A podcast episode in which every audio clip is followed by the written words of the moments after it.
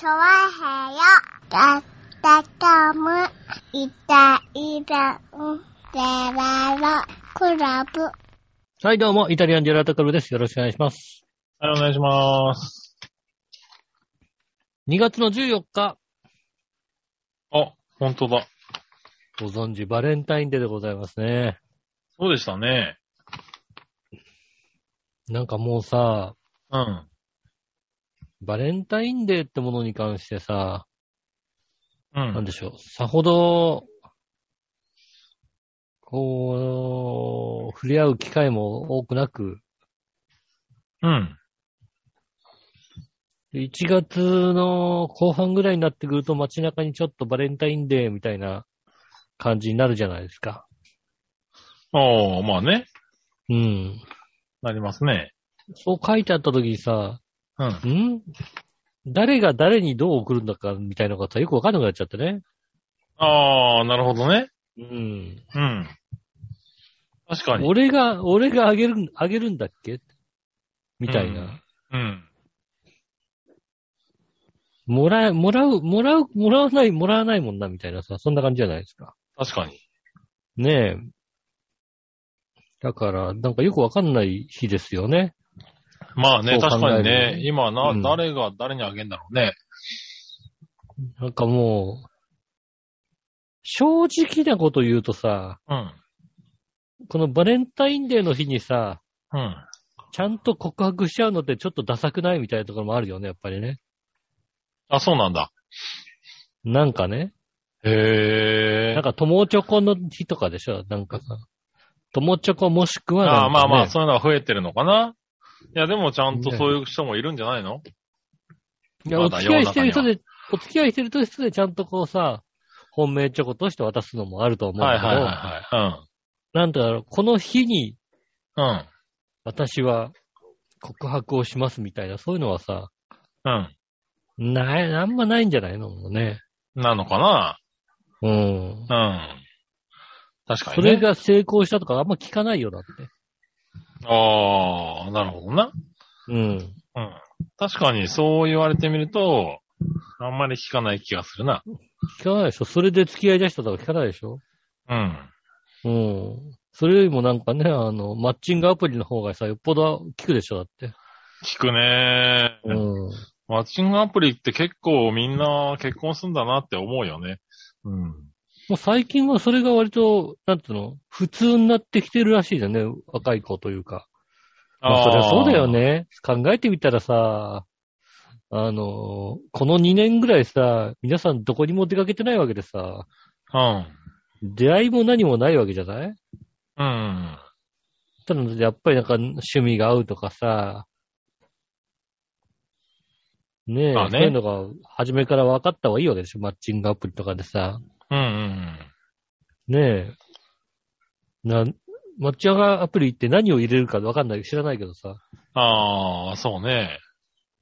いや、でも確かにね、ほあの、マッチングアプリで出会って結婚したっていう人が周りに2、3組いますからね。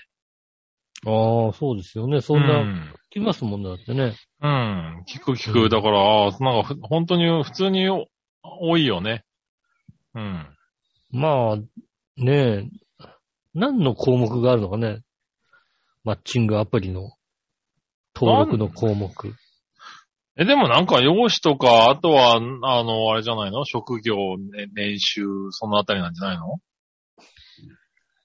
趣味とか書くんじゃないの？書かないの？まあ、趣味とかも書くだろうけど。趣味とか、うん。ねえ、趣味特技？特技。うん。へそ踊りとか書くんでしょ？だってやっぱりさ。まあ、多分な。うん。うん。特技。へそ踊りがへ趣味だったら書くしかないだろうな。書くのか、やっぱり。うん。まあ確かにね、ね、趣味特技にへそ踊りって書いてある女性がいたらちょっと、ちょっとこの子見たいなと思っちゃうもんだってね。なるほどな。うん。そうだね。そう、そう考えたら確かに、う。そういうんのあるかもしれないですね。うん。ねえ。でもまあ、そういうのが増えてきてるのは確かだ。うん。そうですよね。そうすると確かにね、うん。ホワイトデー、ホワイトデー、バレンタインデーをね、バレンタインデーにね。なんだかんだってやってるわけにはいかんよな。そうですね。うん。バレンタインデーにこう、だからマッチングアプリの人にバレンタインデーで送ればいいんだよね、だからね。ああ、なるほどね。う。うんん。ねえ。まあそういうのもあるかもしれないね。そうですね。そういったマッチングのね、アプリでお付き合い始めるか始めないかの人にこうさ、はいはい。やる人はいるのかな？いるんじゃない？ねえ、そうういう。ん。そうね、ええなんかさ、やっぱ今週今週というか、先週の、ちょうどね、えっ、とね、先週、月曜日、あ違うな、火曜から土曜までか。うん。あのーちょっと月曜日に定期券が切れまして、うん。で、祝日が、えー金曜日だったのかな？そうだね。うん。で、火、水、木。火、水、木で2泊3日で、まあ定期券も切れるし、うん。ただこの後なんかこうさ、コロナの関係で、もしかしたら緊急事態宣言になるかもしれない。うん。で、なったら、俺、あの、定期券いらないんですよ。なるほど。半分仕事来ないから。うん。そうすると定期券いらないから、そのタイミングで定期券を買うのも、どうかと思って、ちょっと見せられる一週間にしようかなと思って、うん。じゃあ火曜日から、で、金曜日に祝日だから火曜日から、えー、火、水、木と、うん。2泊3日でまあ都内のね、に泊まろうかなと思って、なるほど。うん。うん。泊まろうかなと思って、火曜日の日に予約しようと思ったら、うん。えっ、と、木曜の夜に雪が降りそうだとうん。そうですいね。う話になったわけですよ。うん。で、火、水、木でさ、泊まっててさ、うん。木曜の夜に雪だってなったらさ、で金曜も泊まりたいじゃん？なるほど。う。うんん。で金曜祝日じゃん？うん。で、祝日のさ、昼間にさ、帰ってまた土曜日仕事なんだよ。なるほど。うん。それもめんどくさいじゃない、うん。だからさ、結局、火曜日から水、木、金、土まで泊まってたのかな？なるほど。だから都内に4泊5日してたんですよね。なるほど。うん。あの、都内4泊5日外食なしっていうね、寂しい1週間を過ごすわけですよね。うん。うん。コンビニ飯っていうこと？コンビニ飯とか、まあね、お弁当とかさ、うん。まあまあね。でも外テイ食。クアウトとか。うん。今ほんと少ないからね。の正直さ、千葉のこっちの方とさ、うん。あの、店の広さだったりさ、席のこうさ、隣との間隔が違うじゃない？都内ってさ。うん。うん。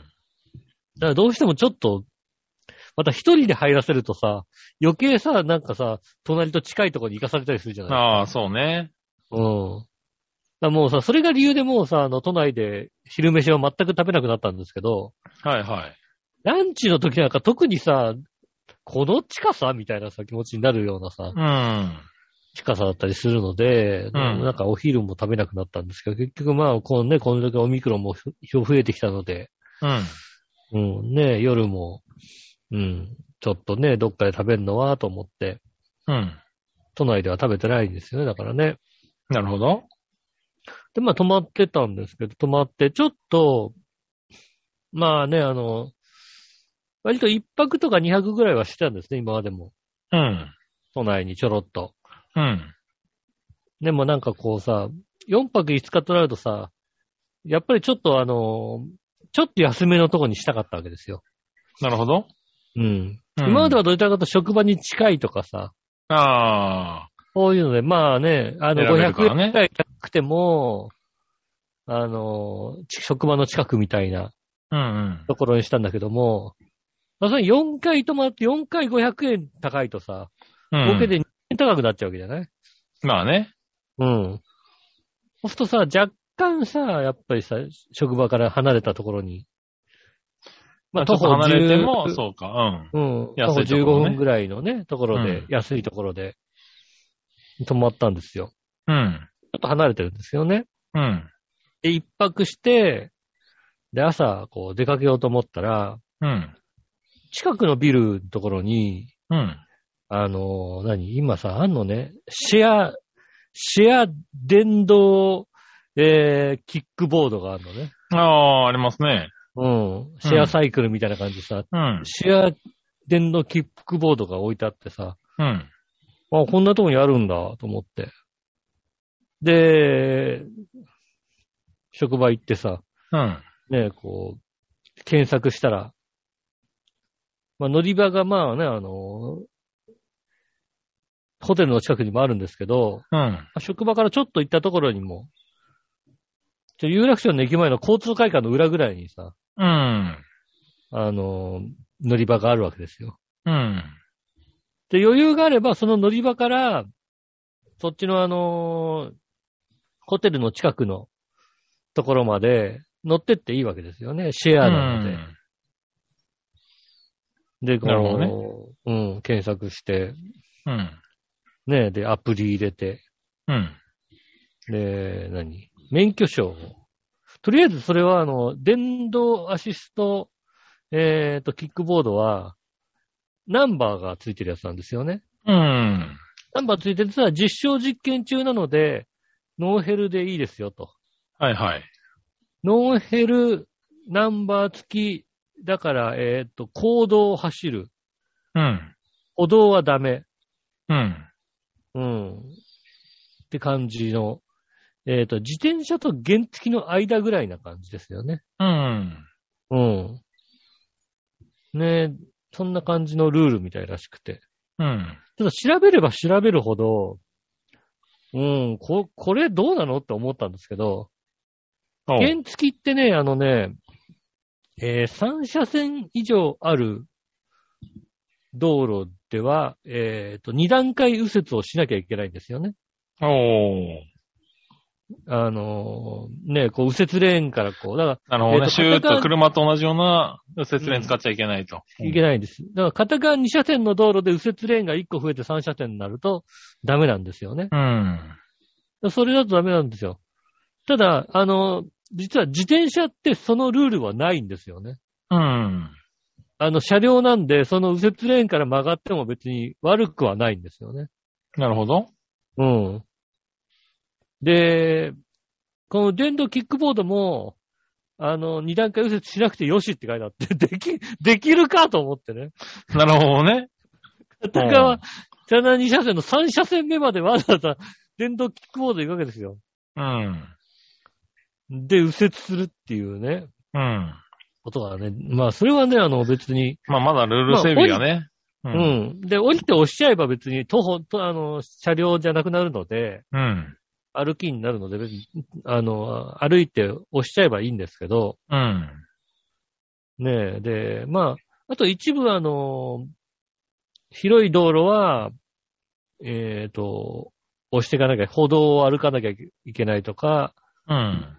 あの、乗っちゃいけないとかそういうのはあるみたいなんですけど、まあそれはあうんのアプリの方にこの道路は通れませんよみたいな、その道路に近づくとアプリの方から、この道路はあの、押。してくださいみたいのが出てくるみたいなうん。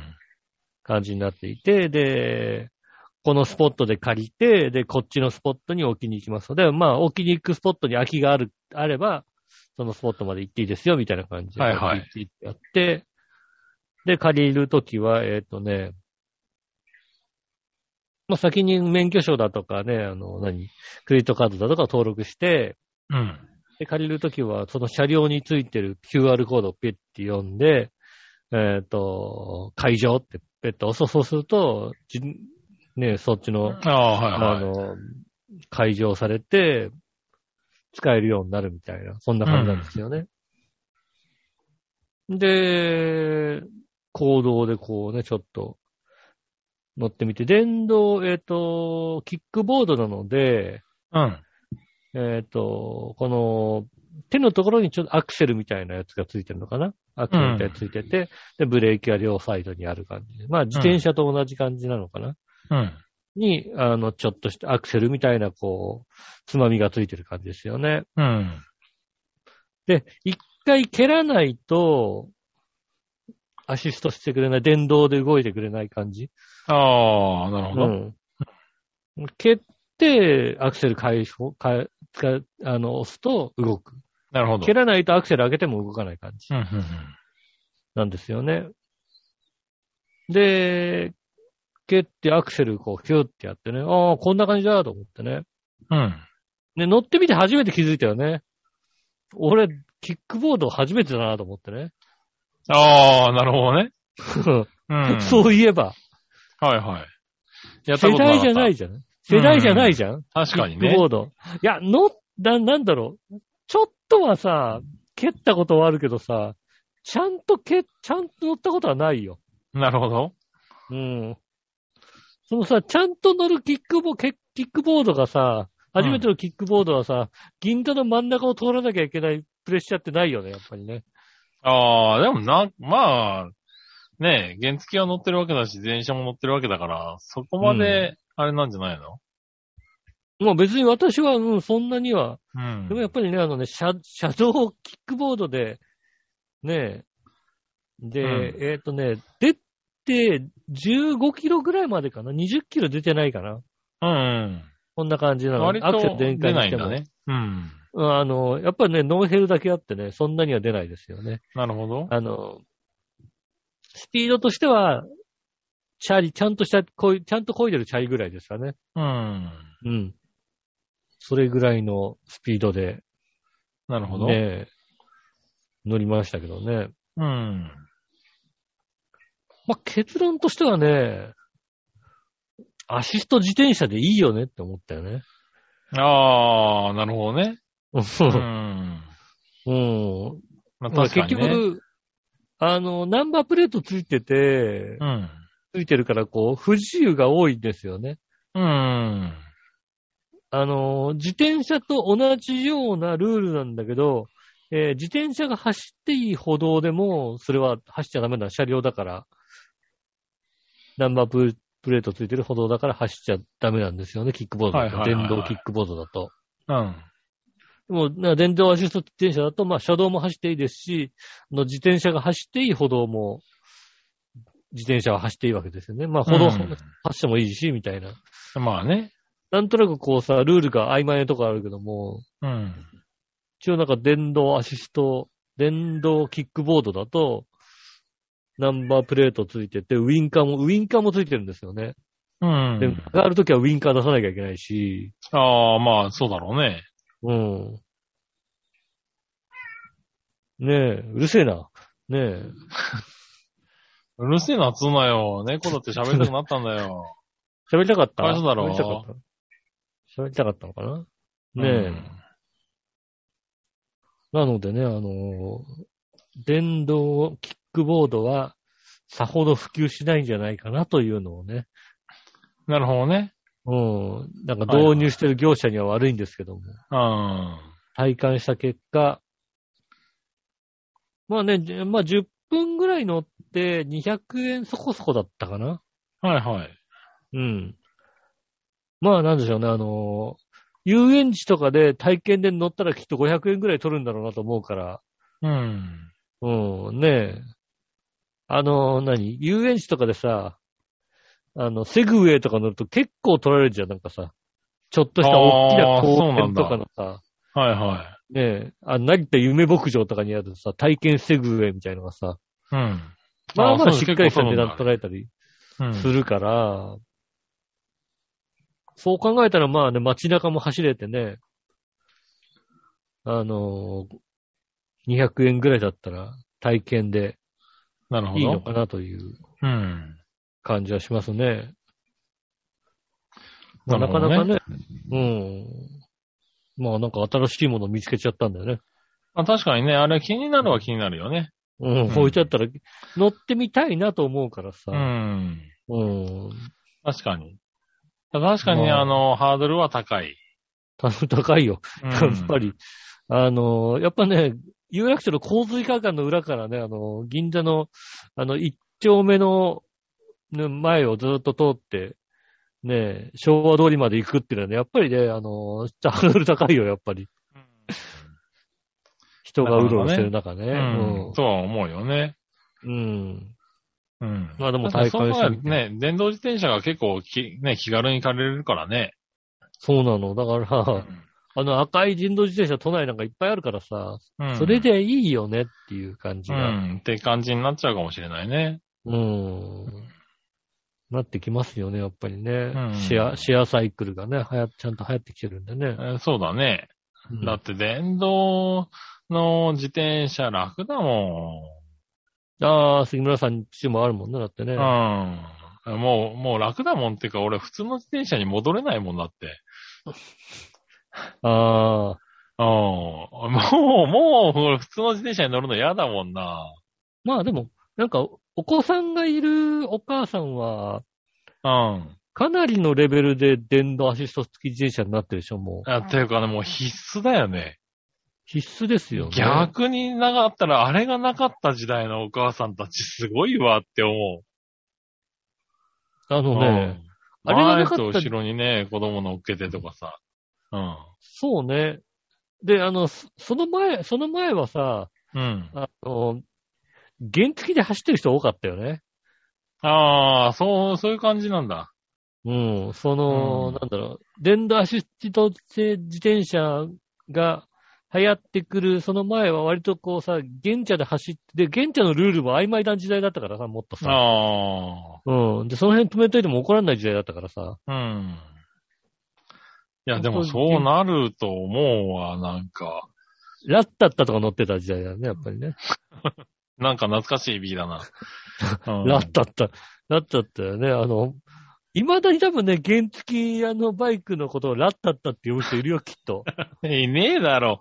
いるかなあで、あの、原付自転、原付のバイクのことをラッタッタって呼ぶ人と、うんあと、あの、100円ライターの音をチルチルミチルって呼ぶ人ね。いや、いねえよ。いるよ。チルチルミチルはいたよ。コンビニ店員時代に。いねえよ。そう、いたよ、コンビニ店員時代に。チルチルミチルちょうだいってされて入ってこうさ、ライター売ってたよ、だって。バイトの高校生絶対わかんねえだろ、だって。全然わかんないの、だから。何ですか、それって言われて。チルチルミチルでしょ、だって。そらそうだよ。何ですかチルチル、これ、そう100円ライターだ、100円ライター。100円ライター ね、なんでチルチルミチルって言うんですか？いや、うん。何、商品名めんどくさくなるからもういいよってなるだろ、それだって。なんでおじさん言ってくるよ、なんで。チルチルミチルって。なるほどな。いるんだな、じゃあ。いました、いました、そういうおじさんが。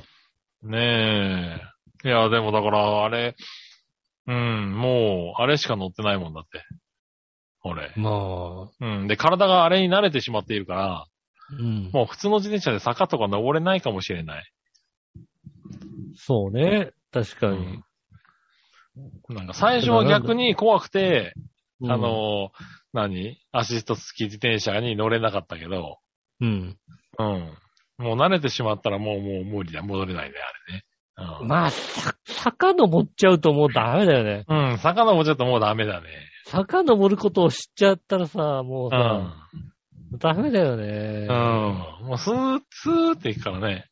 うん。うん。本当にあの、普通の自転車に久しぶりに乗ると気づくんだよね。あ、ここ坂だったんだっていうのに気づいたりするからね。ああ、じわっとした坂のとこね。そうそうそう。ここじわっと登ってんだね、みたいなのをね、気づいたりするからね。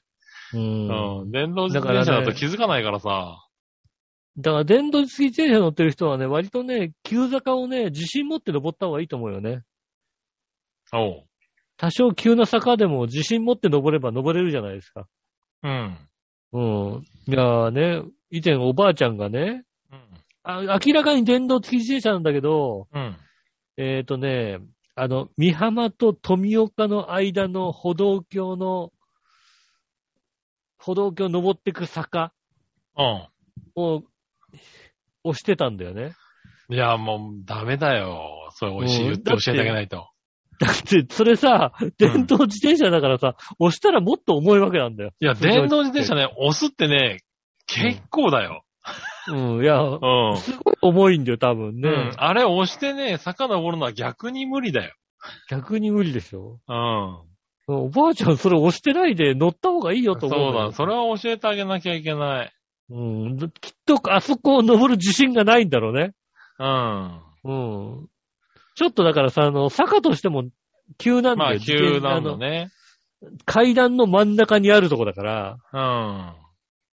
坂としても急だからさ、ちょっとそこに、ね、自信がないからさ、降りちゃうんだろうけどさ、うん。押しちゃダメだって。そう乗ってだね。いけよって思いますようね。ん。ほんとほんと。それはそう思うん。そうですね。電動アシスト自転車は確かに。う。いいですよ。だから、うん。ほんとね、いあの、あれですよ。電動キックボードはいらない、いらないって、あの、都市にいらないってことが、なるほどね。うん。はいはい。判明しちゃった。そうですね。多分だからあれって、もともとなんかこうさ、法整備がしっかりしてなくて、うん。あの、歩道走っちゃうようなバカがいたから、ああ、そうね。うん。いや、法をちゃんとしっかりして、うん。あの、行動を走るようにしたらどうなるかっていう実験だと思うんですよね。うん。うん。でそれをね、や、やったらさ、行動を走るものではないっていうことがさ、うん。まあね、それのせいで多分あの、能力もね、だいうん愕然に落とされてるだろうからね。そうですね。うん。スピードもそんな出なくなってる。スピードも出なくなってるだろうからね。本当だ。スピード出ないものでさ、ほ行動走るほど怖いもんないんだよ、本当にうさ。ん、うん、確かにね。うん。後ろから来ないかとかさ。うん。ねえ。あの、一応何こう、ハンドルの脇にミラーがついてるわけ。うん。うん。ミラーがついてんだけど、そこのミラーの角度を調整がさ、すごく難しいわけ。おー。あの、乗ってる時に後ろから来るのを見たいんだよね。うん。でも、調整できるのって止まってる時じゃないですか。うん。止まってる時って乗ってる体勢にならないんですよ。ああ、なるほど、なるほど足。ついて、はいはいはい。こうなってるから、なんか乗ってる時にちょっと見づらかったのをちょっとなんとなくさ、あの、ーその方向に調整してもう一回乗ってみるんだけど、うん やっぱり見えないなと思って。いうのをずっと繰り返してるだけな感じですよね。うん。うん。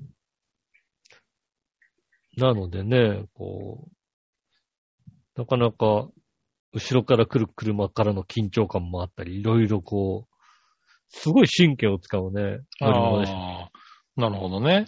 まあ、外から見ててもあれだもんね。なかなか怖いもんね、あれね。乗ろうと思わないもんな、俺な。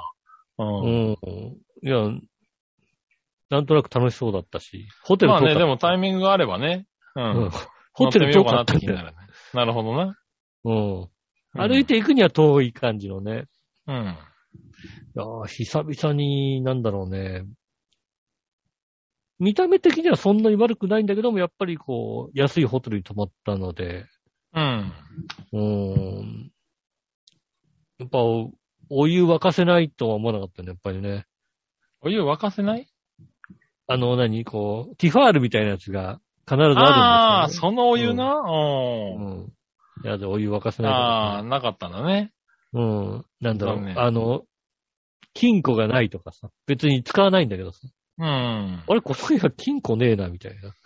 ああ、あんまりどっちも意識したことねえな。最近なんだろうね、ちょっといいホテル、あの、このね、コロナのご時世でさ、うん。いいホテルが安くなってるというのがさ、多いじゃないうんそうね。それをどれだけいい、あのーいいホテルが、まあまあリーズナブルで泊まれるかどうかってところをこう一生懸命選んでるので、なんだろうね、こう、泊まってる間中ずっとコーヒーとか飲み放題みたいなとことかさ、うん。ね、あの、夜になると、あの、夜食としてお茶漬け、ラウンジで食べられるとことかさ、ああ。うん。そういうとこに泊まったりしたのでね、こう、うんやっぱり、えっ、と、4泊5日で13,500円だとね、そんないいとこじゃなかったね、やっぱりね。ああ、なるほどね。うん。確かにね。まあ、それはあんまり、うん。あの、期待しちゃいけないね。うん、それで銀座に、まあね、徒歩で15分くらいで行けるって言うんだから、期確かにね。待しちゃいけないんだとね、やっぱりね。うん。まあでもね、そういうとこ久々に泊まって、あまあ、今までちょっといいとこ泊まりすぎたなと思いましたよね。なるほどね。反省しましたね。う。うんん。それはしょうがない。ねえ。まあね、そんなこと言いつつね、やっぱり、収録してるのは日曜日ですけどね、日曜から月曜日にかけてまたね、雪が降る降るって言ってて、本当は降らないみたいな、そんな感じになりそうな。あそうですね。うまいことね、うん気温が上がってくれてますからね。このままいきゃ降らないで上がりしょうけど。きらないでってう。いうんところだったり、えっ、と、週間予報を見るとまた、また来週も、えっ、と、南岸低気圧が近づいてきて、うん。そうですね。また来週も雪じゃないかみたいな感じでね、うん。こんな状況が多くなってきてますね。まあ、なんだ、まあ冬型が強かった年の春の近づきなんだろうかなって感じはしますけどもね。うん。ねえ、まあね、気春がをつけ近づいていかないと。ことなんだ、そうとは思うんですけどね。まあ気をつけてね、あの、大雪だったり、いつね、ほん、これだから、収録はね、今のタイミングだと大丈夫そうかなと思ってるけども、朝起きたらもいや、う、ね、大丈夫そうかなと思ってはいるけど、朝起きたら真っ白だったっていうのは全然ありそうなんでね。そうですよね、うもあのーまあ、僕はね、今日は在宅なんでね、あの、のんびりしてますけれど。私もね、あの、職場に対してね、うん、まあ、しょうがないよねって言って帰ってきましたから、なるほど。もう先週一週間止まってたやつが何言ってんだって話ですけども、確かにね。うん。まあまあ、しょうがないよねって言って。うん、ほん、ほんと言うと、俺、明日は行かないとまずい日なんだけど、まあしょうがないよねって言ってね。なるほどな。うんう。んいろいろこう、やるべきことがあるんですけど、まあまあしょうがないよね、なんて話でね。でもね、千葉まはあ、大丈夫だよ、なんて降ら話でね、なそうだからね、今のところだってね。そうですうね。ん。なかなかね、あの、もうさ、天気が分かってる人間としてさ、うん。この1度はもうさ、予想なんかできるわけがねえ1度だっていうことは分かってるじゃないですか。ね1度なのか、0度まで行くのか、0度だったら大雪だし、1度だったらまあまあ、そこまででもないし、2度だったらもう、雨で終わりだし、みたいな。うん。そんなん分かりっこねえよ、みたいなうん。感じだね。ねえ、だから、今日もそんな感じですからね。明日の朝になってみてどんなもんかぐらいの話ですよね。そうですね。まあね、あの、雪が降ってる。これね、聞いてる方でね、じ月曜日でお前大雪なんだよとかね。うん。あと山梨で聞いてる方ね、大雪だよってことね。いらっしゃると思いますそれは大雪だな。山梨は、山梨はね、あのね、うん。えー遠慮なく大雪ですから。うん。うん。山梨は今日はね、あのね、天気がどうのじゃない、大雪です。うん。なんでね、あの、気をつけて、ね、職場に向かっていただきたいなとうん。思いますんそうですね。うん。ええまあまあ、そんな感じで今週も参りましょうかね。それでは今週も参りましょう。井上杉村のイタリアンジェラートクラブ。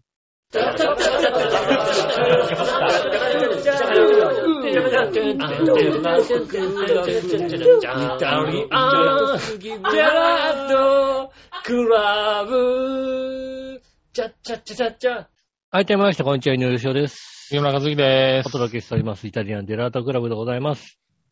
はい。よろしくお願いします。よろしくお願いします。ねえ。いやね、今週ね、うん。俺、あのーなんだろう、姪っ子がちょっと引っ越しをしましてね。姪っ子の家がね。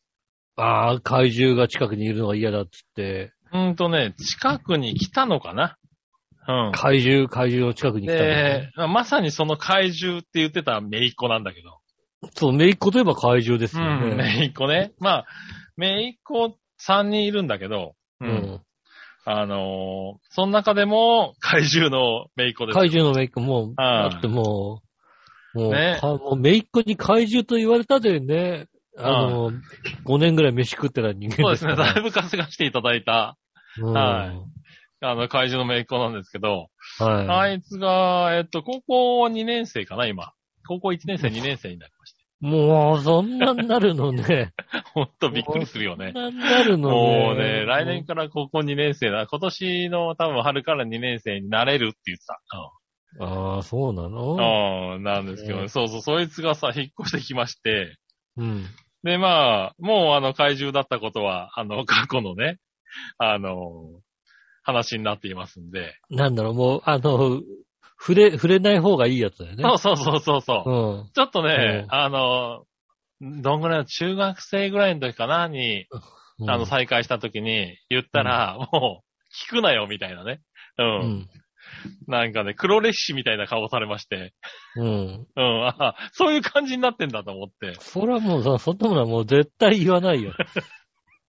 あの、うちの姪っ子がね、あの、ちっちゃい頃ね、あの、吉おじさんのことね、大好きだったけども、そんなこと絶対言わないよね、もうね。うん。それとはまた随分違うけどな。もうそういうことをね、もうね、言うとね、あのね、あんまりいい顔されないからね、絶対言わないよね。ね。そうそうそう。それが、引っ越し、近くに引っ越してきたんですよ。うん実際に。うん。はいはい。まあ今までは都内のね、1時間ちょっとぐらいかかるところだったんだけど、うんそれが、まあ30分ぐらいあれば行けるかな、みたいな。自転車でも行けちゃうかなぐらいのうん、距離まで、あの、引っ越してきましたんで、うん、で、、引っ越してきた時に家具を買いましたと。うん。自分の部屋用の家具を買いましたと。はいはイケアで買いましたと。い。うん。うん。組み立てる人がおりませんと。はいはい。うん。カズチン組み立ててくれませんかというね、LINE が飛んできまして。うん。うん。で、まあ別にそういうの好きだからさ。好きですね、確かにね。うん。あいいよーって言うんで、うん。や、あの、た行ったんですよ。うん。ただまあベッドと机と、うん。えっ、と、小物が入る棚うん。が2つかな。あと、はい椅子と、えっ、と、鏡？うん全身鏡みたいなやつね。うん。うん。5個ぐらい買買いやがって、やつは。ああ、うんとうね。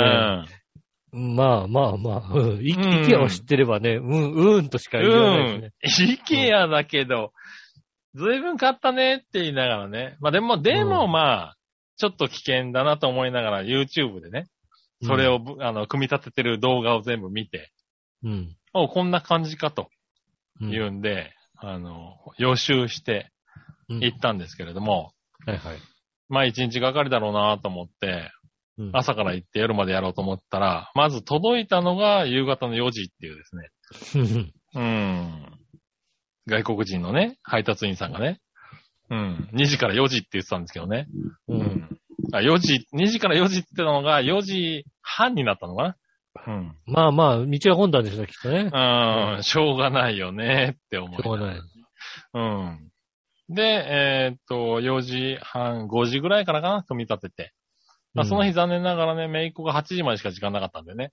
うん。うん。あの、ベッドを半分組み立てたところで終わったよね。う。うんん。3時間、2時間ちょっとかな。まあ、いやうん。あもう、のね、イケアね、ダメよ、あの説明書は。はい、はい、はい、そうですよ。はい、そうですよ。そうですよ。何しちゃってんの、あのイケア。あの、なんだろう。あの、え、これはちゃんと、ビスの打ち方を1から10までちゃんと数字を入れなきゃダメなはずなのに、そうそうえーこれそう。ビス全部こことこことこことここで OK よ、みたいに書いてあるから、違うんだって、順番あるだろ、絶対、みたいなさ。うん。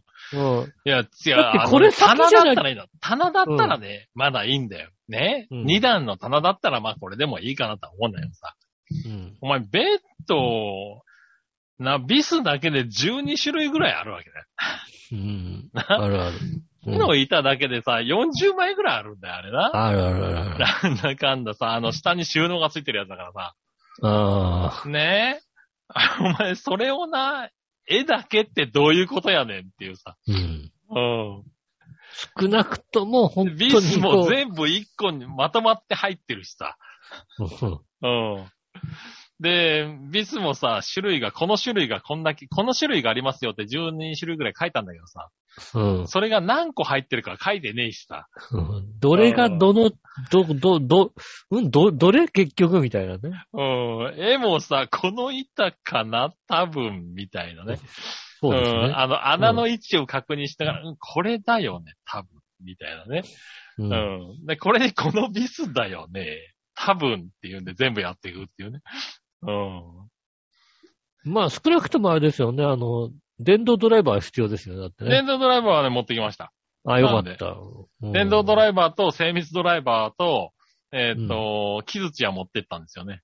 そうだ、そうですね。はい。そこはね、必要だ。だなと思って持って行って、うんそれでやったんですけれど、うーん、いやー、ま、ま、まさかね、あの説明書、説明書まではね、YouTube で見れて分かってたんだけど、うん。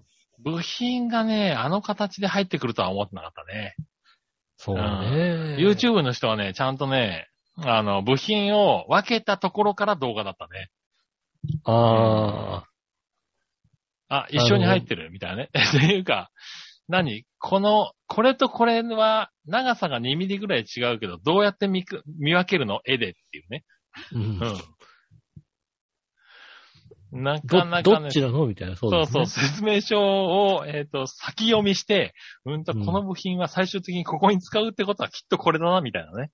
うんああ、そうですね。ちゃんとだから一旦全部見読んで、全部読んでからお追っちゃダメだ。だ、追っちゃダメだ。全部読んで、あ、ここでこれが必要だから、これを今組み立ててるってことは、うん。これを先にやっちゃったら、明らかにくっつかなくなるから、これはこっちなんだみたいなことをしそうっかりこの。形でここに来るってことは、きっと、え、短い方のネジだ、みたいなね。うん。もうね、どうなってんだ、あれ。イケア。うんちょっと、もうちょっと考えろって感じだね。うそうですね。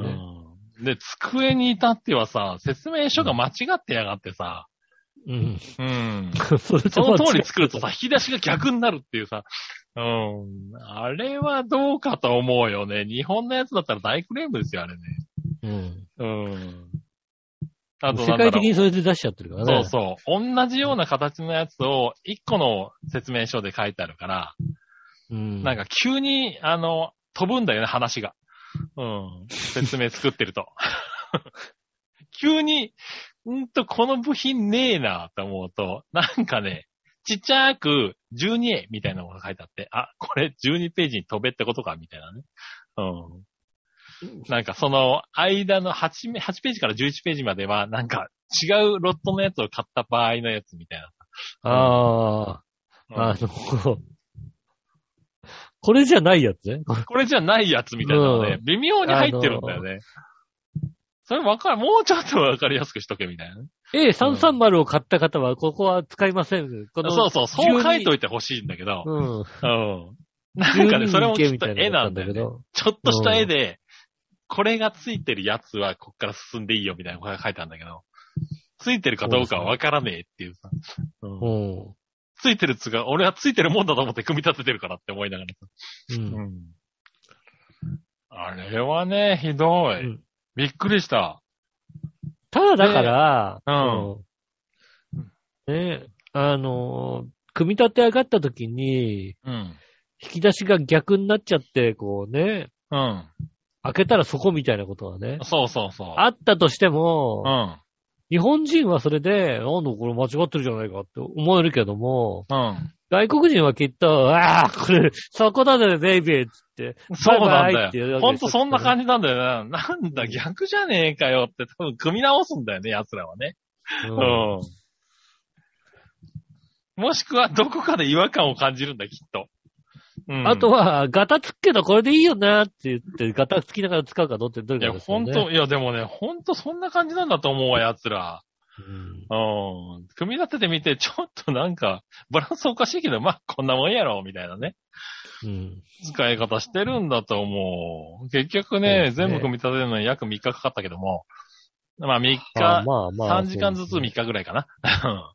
うん。うん、かかったけども、うん。いやー、びっくりしたね。楽しかった。まあでもできてしまえば結構しっかりしてるから、いいかなとは思ったけどね。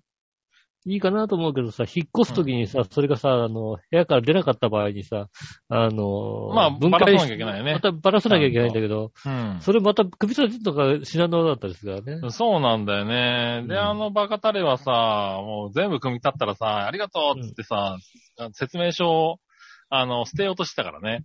う。うんん。お前次引っ越すときどうすんだって言いながらね。そうですね。うんねえ、ばらさなきゃいけないんだぞっていうのをね。言ったら、あ、そうか、みたいなことを言いながらね。ええどうしてあの家は家にあれが組み立てられるやつがいないのに、組み立て式の家具を買うのかな。そうですね。だから、うん俺いなかったらどうしてたんだこれって言いながらね。そうね。ニトリぐらいにしといてほしいってことだよね。そうね。うん。ほんとそう。で、なんかそのさ、まあその、親お母さんがさ、やっぱり。りベッドを買ったんだけど、それは、なんか、楽天で国産のやつを買ったんですよね。うん。うん。で、それも組み立ててくれって言われてさ、うん。見たらさ、もう国産ってこんなにこう、こんなにこう気を使っていただいてありがとうございますみたいなさ、説明書が出てきてさ、ああ、出てくる。だよねーってちゃんいう。としてるね、確かにね。全部説明、あの、ビスの数もさ、書いてあるしさ、ちゃんと、あの、見分けはづらいやつはさう、んビスの長さが書いてあるんだよね。これは何、うん何ミリのビスですと。うん。A ので袋に入ってるみたいなそう、A の袋に入ってるの。A, B, C, D, E, F, G, H, I, J ぐらいまで入ってて、で、うん。予備って袋があって、そこうにん全部一個ずつ余りが入ってるのよ。うん。もうよ、もう一個ずつさ。うん。ニトリのやつ、あれだから最終的に使ったこともないようなビスが残ったからね。うん これ残ったけど、俺使ってないけど、どっか忘れたかなと思って説明書見たらさ、説明書にも載ってないビスなんだよね。どういうことなんだろう、あれは。うん。まあまあね、そういうのありますよね。そう、日本のやつを、それがさ、ちゃんと ABC ってちゃんと貼ってあってさ、で、部品にもさ、うん書いてあるのよ。ABC。書いてある、書いてある。シールが全部、部。うん全部貼ってあってさ、うん。ただ部品にはさ、うん。まあ、あの、便利だけど、シール貼ってさ、何番って書いてあると、これは、最終的にこれ剥がさなきゃいけないからめんどくせえなとちょっと思いながらね。うん。うん。で、ちょっと剥が、簡単に剥がせんのかなと思って剥がそうとしたらさ、全然剥がれないやつでさ、もうなんか、びっちり貼ってあってさ、ああの、これ。ベタベタになってるよね。なんかね。ベッタベタになるやつじゃんと思いながら、まあうん。俺のベッドじゃねえし、いいかと思いながら組み立ててみたらさ、うん。あの、その、番号が書いてあるさ、シールのところがさ、全う部、こう、接地面とかさ、裏側とかさ、そういうところにぴったり入るんだよね。最終的に、はぬ、そう、剥がさなくても、全部見えなくなるの。へー。すげえなと思ってさ、もう感動しかなかったよね。イケアの後だったから。うん。なるほどね。あれはすごいわと思ってうんびっくりした。うん。日本のなんか、そういうのってさ、あれだね。心遣いが、しっかりしてるよね。まあ、イケアのはしょうがないよね。あの、全世界にあれで行くわけだからさ。まあね。そうそうう。んだから、そう、しょうがないかなと思うんだけどね。だから、だからこそ絵で全部ね、説明できるようになってるのかもしれないけど、うん日本のやつもね、文字書いてなかったんだよな。だから、あれ、世界でも大丈夫なんだろうなと思いながらね。うん。そうだろうね。そう。数字、数字ぐらいしか書いてないんだろうね。数字とは、ね数字と ABC だけでさ、組み立てられんだよ。同じなんだよ、これ。っていうさ。う。うんん。ビスの数は書いといてもいいんじゃねえのかと思いながら、そうだ。ね。うんう。ん。やったけども。いやー、びっくりした。あれはすごいなと思った。うん。うちも、リフォーム終わったら、イケアのものをいろいろ考えてはいたんだけど、うん ちょっと、ちょっと一歩引いた。イケアやめてたよね。あの、もうね、タンスの弦ですよ、タンスの弦。ちょっと、ちょっとやめるか、みたいなね。楽天のタンスの弦とかにしそての芸にしとけばいいのかな。うんそう、でもね、今、だから家具もちょっとね、考えてるんでね、そうですね。いろいろ見てはいるけど、ううんん、駅はまあ、うん、完成形は良かったけどなちょっとあれ組み立てるの全部俺だもんなと思いながらね。そうですねうん。ちょっとね、ちょっと引いて帰ってきたね。うん。今ね。そうですね。そうそう。いう意味ではメインとありがとうって感じだね。うん。ええなかなかね。うん。うん。そんなことを先週やったのに、チョコレートの話が一切出なかったからね。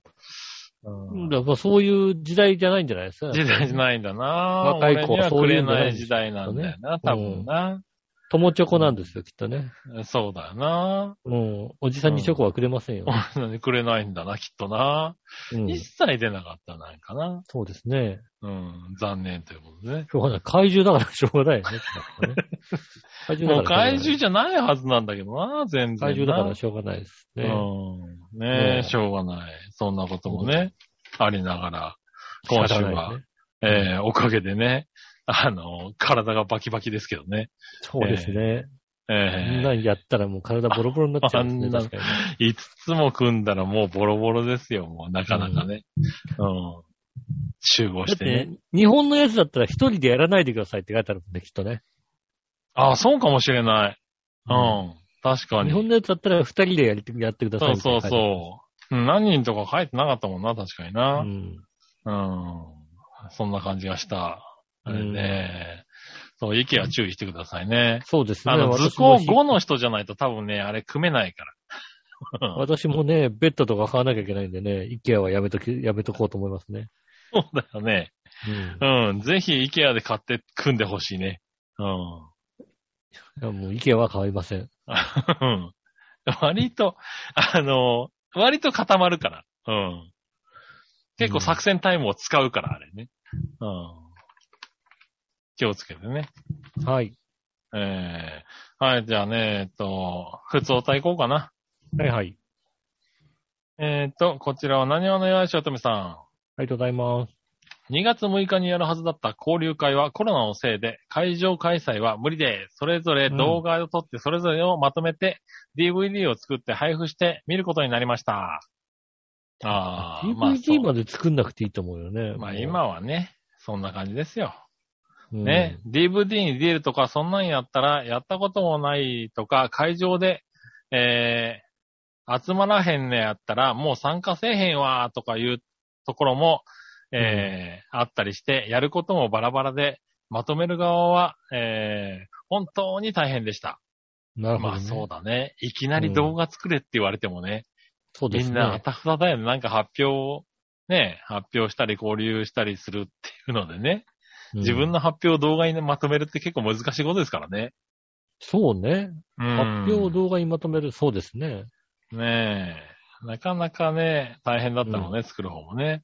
一応アンケートを作って DVD を見た後に DVD の視聴はどうでしたかと感想を書いてもらうつもりですが、えー顔が映るのが嫌とか、準備とかが結構大変とか、ネガティブコメントが結構多いんやろうなぁと思ってます。うん。はい。これまでを振り返っても、えーそういうことが多かったので、えーそうなると思っています。ととりあえず3月になったら事務局から解放されるし、あと少しの我慢やーということでいただきましたね。あ、なるほどね。うーん。そうだね。イベントの形が変わってきてるからね、今ね。そうですね。うーん。なかなか大変だよね。この管理側は大変だよね。ほんとイベントの形が変わってきたのにさ、前の通りやらせろってやつが多いから腹が立つよね。だからね。まあそうだね。うるせえと思うよね。なんでできないんだみたいなことがね。うん。両方ともやらせろなんて言って。両方ともやる、できねえだろって。どっちかだよっていうことだねう。ん。うん。ねえ。確かにね。そう、両方いっぺんにやってたらクオリティ落とすぞってことはね、うん。脅かしますよね、やっぱりね。ねえ。確かにね。だからまあ、うん管理側は大変ですからね。大変ですよ、ええ確かにね。はい。でまあね、あとそ、あと1ヶ月で解放っていうことでね。うん。うん。頑張ってあと1ヶ月ね。頑張っていくわけうん。こ。れ最後の締めがね、また大変だろうからね。えうえん。頑張ってください。頑張ってください。はい。そしたら、小原茂久さん。ありがとうございます。えー、局長吉野さん、笑いのお姉さん、大仁達志さん、パンツ一丁で聞いています。電流爆破してないんだね。ああ、そうね。爆破までは行ってないね。ねえ。よかった。さて、私はよく娘と公園に行くんですが、最うん近とても楽しみなことを見つけました。はいはい。ありがちかもしれませんが、砂場遊びです。へえ。おー。以前に300円均一とかで買ったお砂場セットを持って娘と歩いて公園に行き、まだあまり遊具で遊べない娘は走り回るか砂場で遊ぶかぐらいしか楽しみがありません。うん。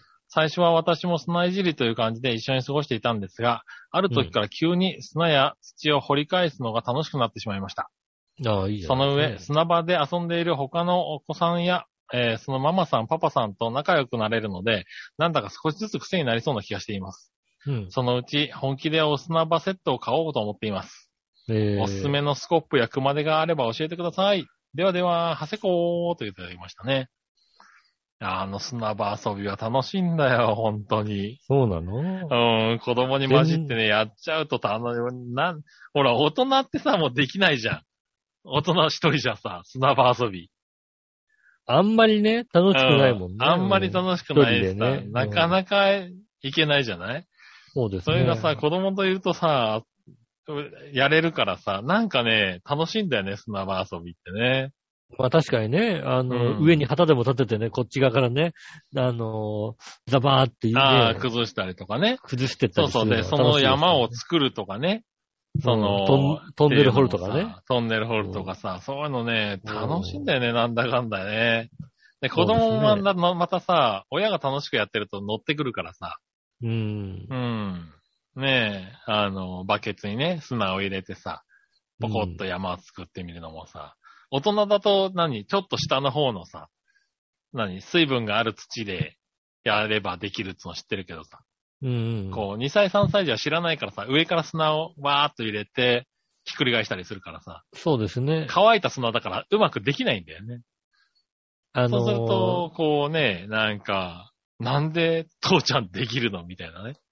顔父ちゃんは形がでる。きんのよね。確かにね。うん。うん。なんかそういうのを見て、こうね、子供が意地になってるのを見たりとかするとちょっと楽しいよね、なんかね。そうですね。うん。そういう、あとはだからそういう子たちが多いから、うんやっぱりお父さんお母さんと仲良くなるのよ。砂場って。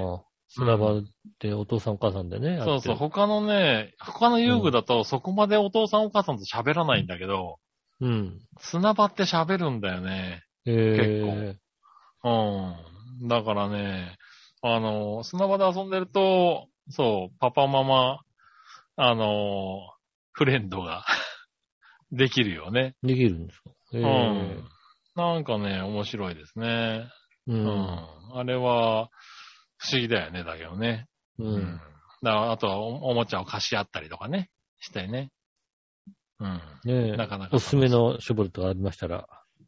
おすすめのシャベルとかスコップ、そんなのもうアンパンマンさえついてればもう大丈夫だよ。なるほどね。うん。スパ、スコップまでもうね、アンパンマンさえついていればもう子供は100発100中ですよ。うん。そっか、そういうもんか、やっぱり。うん、もうあの、アンパンマン様の凄さと言ったらもう絶大ですよ。うん。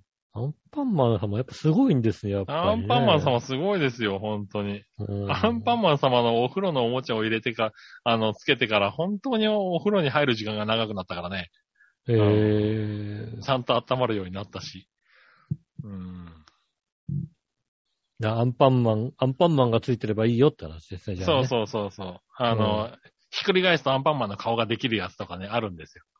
ああ、なるほどね。そうそう、そういうのとかだともう、100発100中ですよ。うん。周りの子たちももう、あれですよ。もう、いいなーって目で見ますよ、ちそうね。ゃんと。うん。ねえ。あと、アンパンマンのモノマネさえできれば大丈夫ですよね。うん、アンパンマンのものは、そういや、そうだな、アンパンマンの動画を見せたことないからな、うちの子。まだアンパンマンの声知らねえんだろうな、あいつな。知らないの？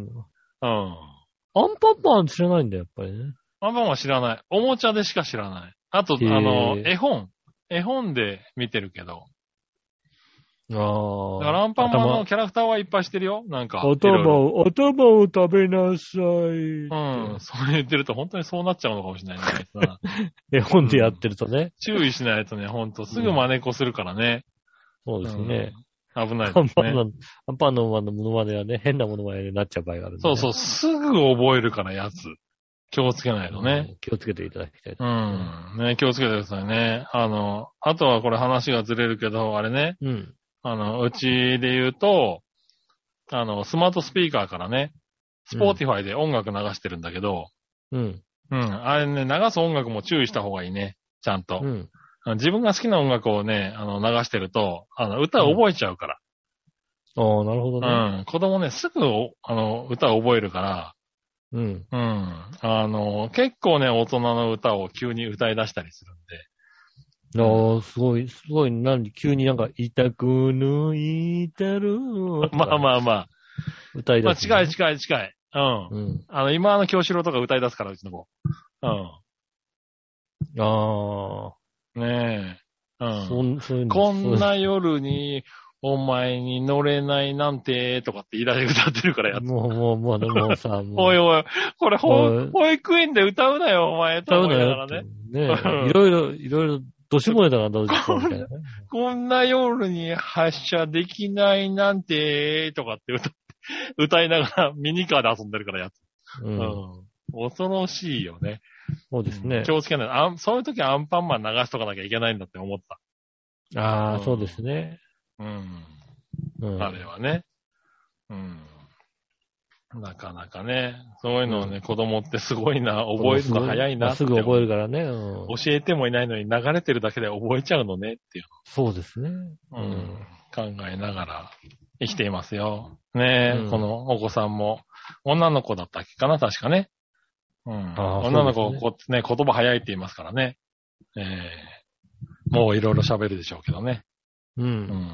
なんかどんな言葉喋るようになったか教えてくださねい。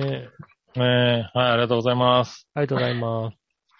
えーと、あとは、あ、もう一個。はい。えー、ふとた。えー、何話のよしおとみさん。えーと、1月19日にお友達が癌で亡くなりました。ああ、あるね、そういううことはね。ねえ、まあね、そういうことも増えてきますよね。うん感染症だのなんだので治療ができなくなり、最後はホスピスで過ごしていました。1月10日に10分だけお見舞いに行く予定がコロナで面会禁止になり、会うことなく生涯を閉じました。うん。ああね、この時期こういう話を聞くよね。うん。うん。ね、20年近く毎年年3回は集まっていたので、亡くなった今ふと思い出してはもうこの世にいないんやなとか、最後に会いたかったなとか、カラオケで今井美樹の Piece of My Wish 歌ったらうまいって言ってくれたなとか、うん。切なくなっています。今歌ったら天国で聴いてくれるやろうか、ということでね、いただきました。あ、聞いてくれますからね。あの、窓を開けて大きな声で歌ってくださいね、本当にね。歌ってあげてくださうんい。。ねえ、いやでもなんか、ねえ、亡くなってみると思うことってこんなとこ、こんなことなんだよね、なんか。そうそうそうそう、普通のことはなんか、うん。ね。ちょっとしたことをさ、思い出すんだよね。うんなんか、あれやってあげたな、これあげてやってあげたなっていうよりはさ、そうね。こんなこと言ってくれたなっていう方がの、なんか思い出すんだよね。そうですね、確かにうね。ん。ね切ないね。まあ、この時期じゃなかったらっていうのはあるのかもしれないけどね。うん、まあね、ちょっと面会とかもできづらくなりましたしね。そうだ本当にね。うん。それはね、ちょっと辛いとこだろうけどね。そうですね。うん。ねありがとうまあございます。我々もそういうこと増えていくんでしょうね、きっとね、そろそろね。いや、まあね、僕らも、そらね、う。うんん、祝うよりも減っていく方が増えるんでしょうからね。そうですね。うん。まあね、こういうことも増えていくでしょうね。ううん、ん。なんか切ないね。切ないですね、うん確かにね。う。うんん。ねそこそ自分もね、わかんないからね。いつなるか、いつな何が起こるかわかんないですからね、やっぱりね。うん。本当そう思いますね。うん。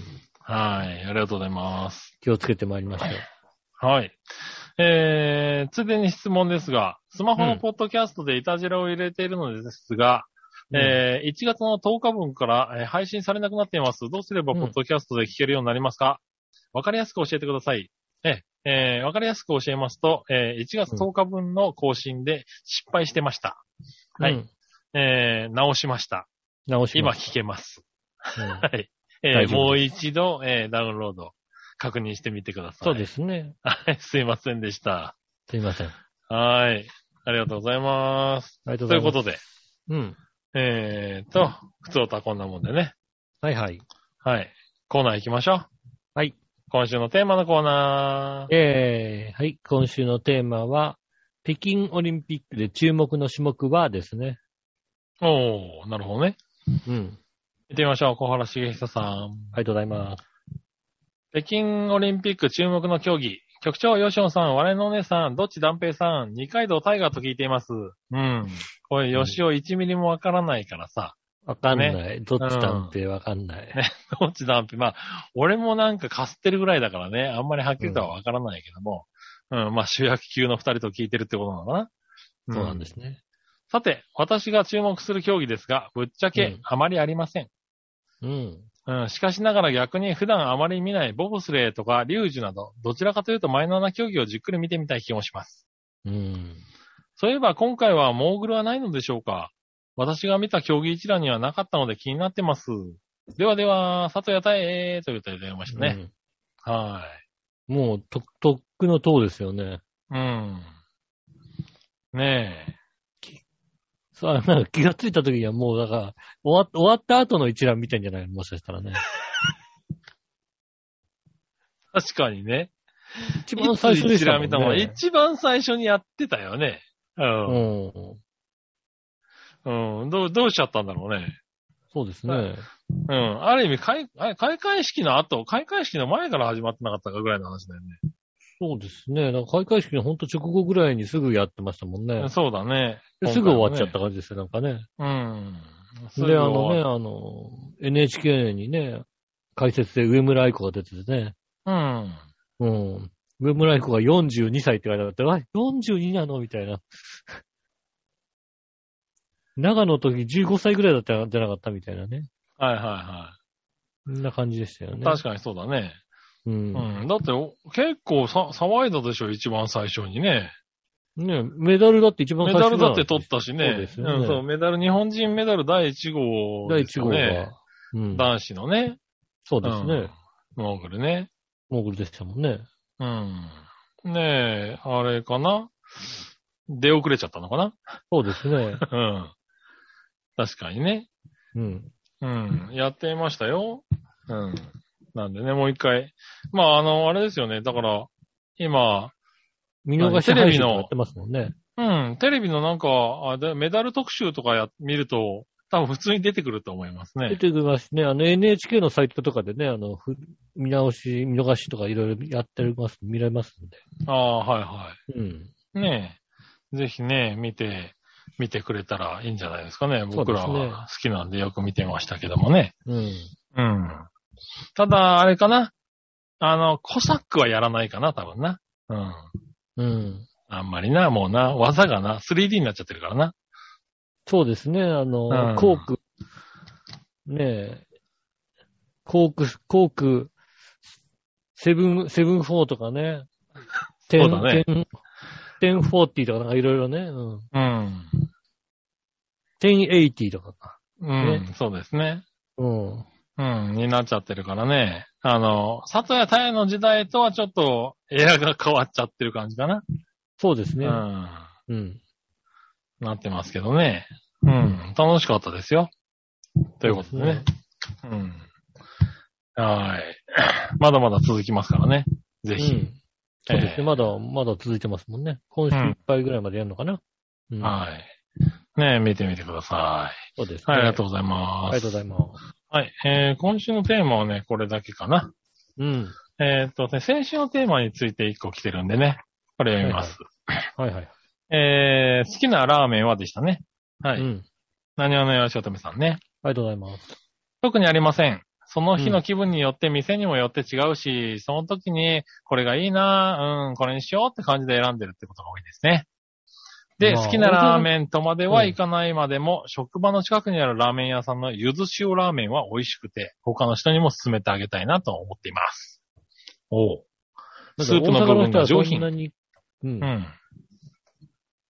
スープの部分が上品で、えー、透き通った感じがあって、今は特に、えー、温かさが身にします。あとは好きというほどのラーメンを、好きっていうほどラーメンを食べることもない気がするけど、好んで選ぶことが多い気がするのは、えー、こってり味。昔は天下一品のこってり味が好きでしたね。一時ハマってたなということでいただきましたね。ありがとうございます。はーい。ねやっぱり大阪の方、ラーメンがそんなにこうなんでこだわりがない感じがしますね。ああ、そうなんだ。大阪人はこだわりないんじゃないのラーメンっていう感じがしますよね、なんかね。ああ、そうなんだ。大阪人は、まあ、天下一品だったけどね。うん。まあ天一ぐらいかなってう感じ。ん。うんなんかやたらと天一に行ってたなぁおすすめされたし。うん。そうなんですね。そうだね。うん。ねえ、ありがとうございます。ありがとうございます。ねえ、ゆず塩ラーメンは美味しい。きっと美味しい。うん。美味しいよね。ううん。ねえ、ありがとうございましたありがとう。ございます。はい。そしたらそういえば続いて、、北京オリンピックのうん。話なんですけど、はいはい。オリンピックでね、あの、まあ、なかなかオリンピックでしか見られないさ、エアリアルっていうね、競技があるんですよね。はいはいはい。ありますね。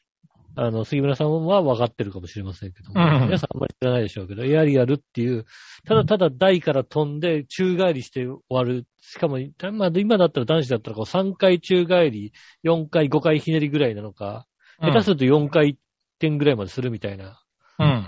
そういうのをやっていて、こう4年に1回しか見れないんですよね、大体ね。まあね。はい、オリンピックのはい。時しか見れないわけですよ。うん。で、日本の実力ってどれぐらいなのかなと思って、うん。ちょっとね、こう、調べたんですよ。はい、はい。全日本エアリアル大会みたいなの。うん。調べたら YouTube にこう出てくるんですよね。全日本のエアリアル大会の、あの、大会の模様が出てくるんですよ。うん。で、まあ大体ベスト、ベスト10からベスト、ベストベスト5かベスト10かそれぐらい、女子だとベスト5ぐらいが出てくるのかな？うん。男子だとベスト10ぐらい出てくるのかな？うん。あのね、ちょっとね、し、まあ、そういうの競技に好きな方はちょっと調べてね、見ていただければいいと思うんですけどね。うん。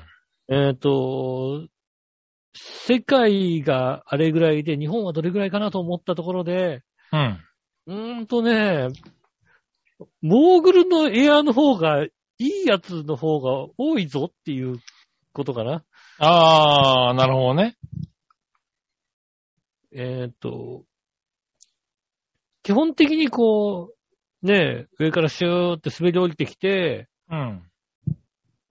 何回転もするみたいな、そういう競技なんですけど、まあ、あのーそうだね。ビッグエアを一発決めるみたいなやつですよね。ビッグエアを一発決めるみたいなんですけど、うんえっ、とね、女子のね、5位ぐらいでね、うん。えっ、と、2本のうち1本がね、うんス。プレッドって人いますよ。ああ、ね。いますね。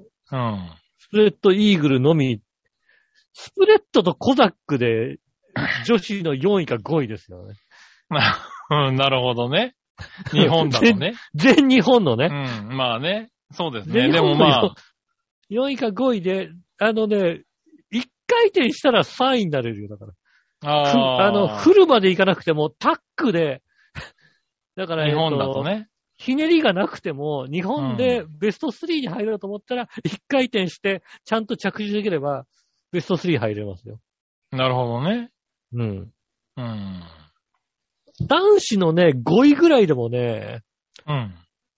男子の5位ぐらいでね、毎年必ず出てくるね、ストック持って出てきてね、あの、おうおうおうストック持って出てくる。ツイストツイストみたいな感じのね、うん。ヘリとかストックで、お前、あああ。の、モーグルの練習で出てきただろってやつがそうだね。モーグルでも今、それじゃ順位に入れないね。うん。えっ、とね、そいつがね、5位ぐらいですね。日本のね。ああ、なるほどね。えっ、とね、日本の2位ぐらいで2回宙返りですね。ああ、はいはいはい。あの、1回、1位の人で3回宙返りできる感じですね。ああ、男子だとね。こんな感じでしたね。すごいね。やっぱそのぐらいのレベルなんだね、日本だともうね。人気ね、人気の種目だな。うん。あ、やモれーグル人るところが。気あるから、皆さんさ、割とこう、エアーに力入れてるけど、うん。その人たちがこぞって出てきたら割と日本のレベルが高くなると思いますけども。いや、まあね。うん。うん。まあそうなのかな。でも日本ではまあ難しいんだろうな。いやー、これ本当に今から真剣に練習すれば、あの、全日本5位になれたって言えるぐらいのことはできそうな気がするよね。ああ、なるほどね。う。うんん、技的にはね。技的には。うん。女子は、女子なら、あの、1年真剣に練習すれば、1位、1位に争えると思いますね。なるほどね。うん。はいはいはい。ねまあ頑張って練習していねただきたいと確かに日本代表ぐらいになったらね、うん。いけるのかもしれないね。まあでもここから4年でまたわかんないかもね。わかんないけどね。そうですね。うんこ。れ読んで、ねえ。ただ、全日本何位ぐらいに、一桁ぐらいには入れますんでね。まあそうですね。うん。うん。それぐらいの、あの、レベルなので、まあそうだぜひやね。るやる、ね、興味ある方。うん。ねえ、日本、まあ爆中できれば、とりあえず、さ、5位ぐらいに入れるって話だろ、だって。そうですね。爆中できればね、ベストあ 大きなとこからピョーンって爆中でききたら、多分ベストで入れちゃうんだろ、だって。入れます、うん入れます。そうすると、うん、あの、結構あれですよね。しっかりモーグルやってる人は誰でも入れる感じなんですよ、だからね、そんな感じになっちゃうね、なんかね。うん。いや、でもだって、世界はだって今、女子でもだって、3回転。3回転宙返り、3回転ひねりで、えーっと、バックで着地してたりしてるよ、だって。うん、まあ、だ確かそういうのは。後ろ向きに着地とかっておかしいだろっていうさ。うそういうのはありますよ、きっとん。ね。やってるよね。ちょっと、ちょっと次元が違うね、それだとね。次元が全然違う。次元、これ、これ、これ、2021年って書いてあるけど、去年のだよなっていう感じうですよね。ん。ねえ。ちょっと面白いね、それはうね。ん。ちょっと調べて、動画を見ていただければと思いますね。はーい。ね、ありがとうございます。ありがとうございます。あじゃあ、えっと、次は、えー、どっちのコーナーかな？さあ、どっちのコーナー、えー、さあ、どっちのコーナーは、せんべいおポテチどっちですね。なるほど。うん。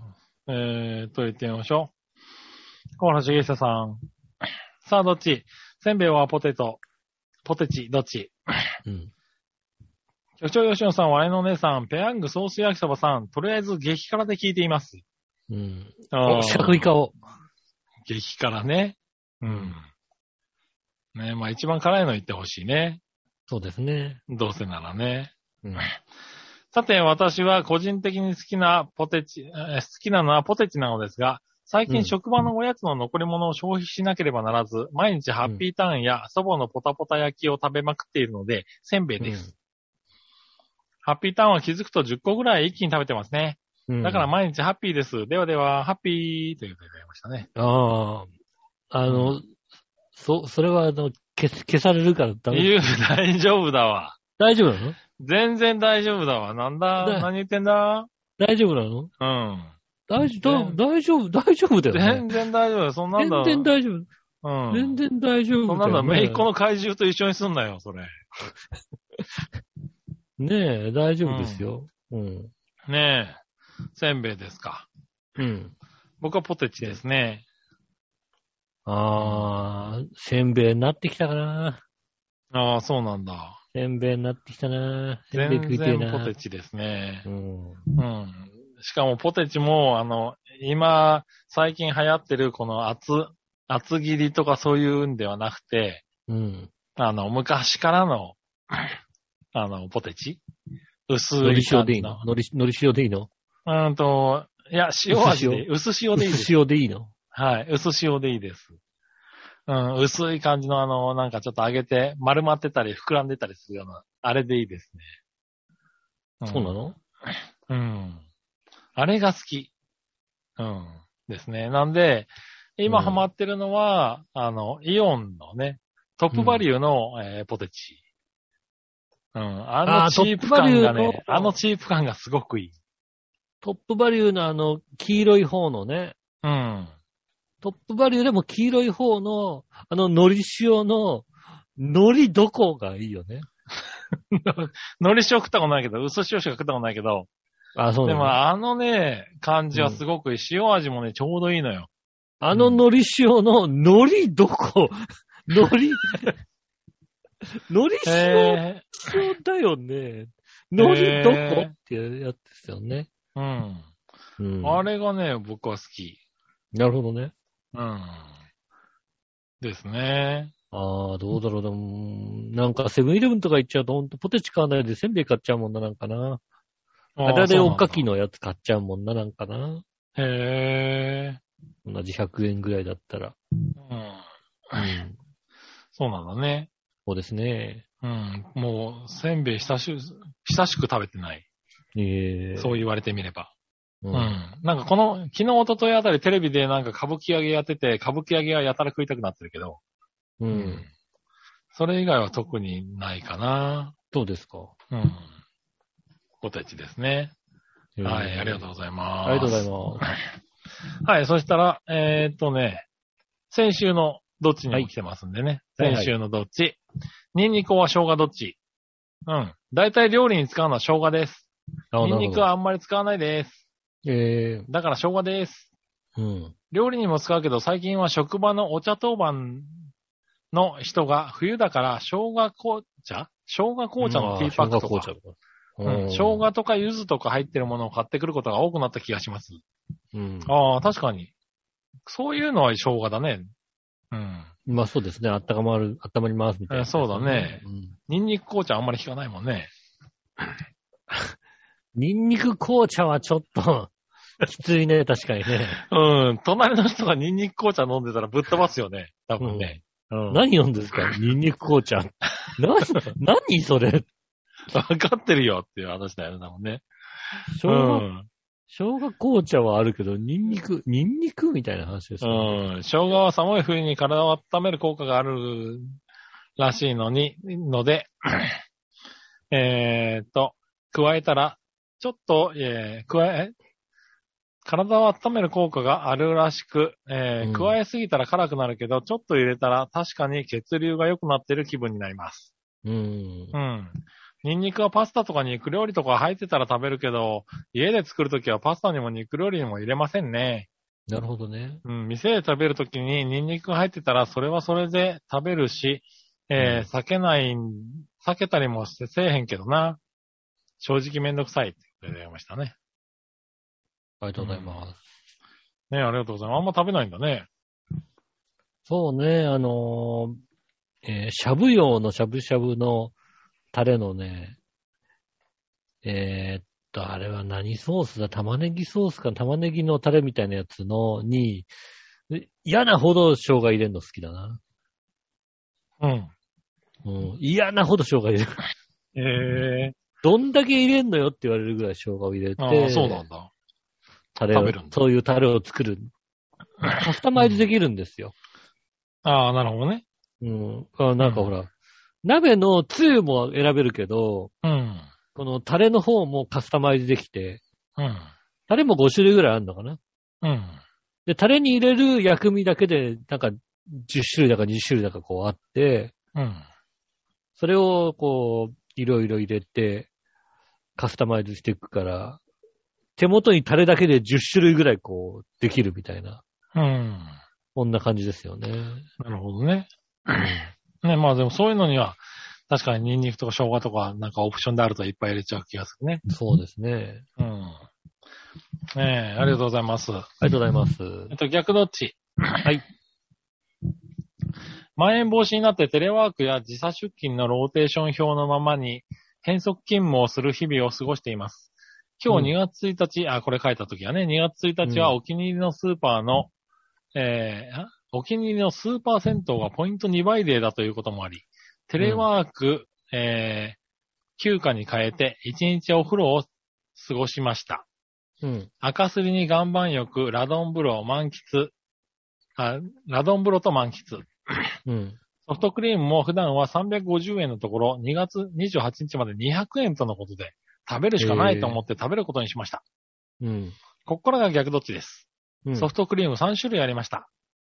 生乳、チョコ、ミックス、どれ？ミックスミックスミックスうーん、生乳かな？ミックス生乳だな子供だからミックス。ミックスなんだ。ミックス。うん。だって両方楽しめるよ。両方楽しめるけど、生乳はさ、生乳で食いたいな。なんか、邪魔されたくないじゃん。生乳だったらこっち側でだけで食べるべき こっち側だけで食べるって、なんか生乳は、うーん、生乳、うーん、嫌だなそれは生乳だな。生乳のアイスクリームね。うん。なんか生乳ってこだわりありそうじゃん、だって。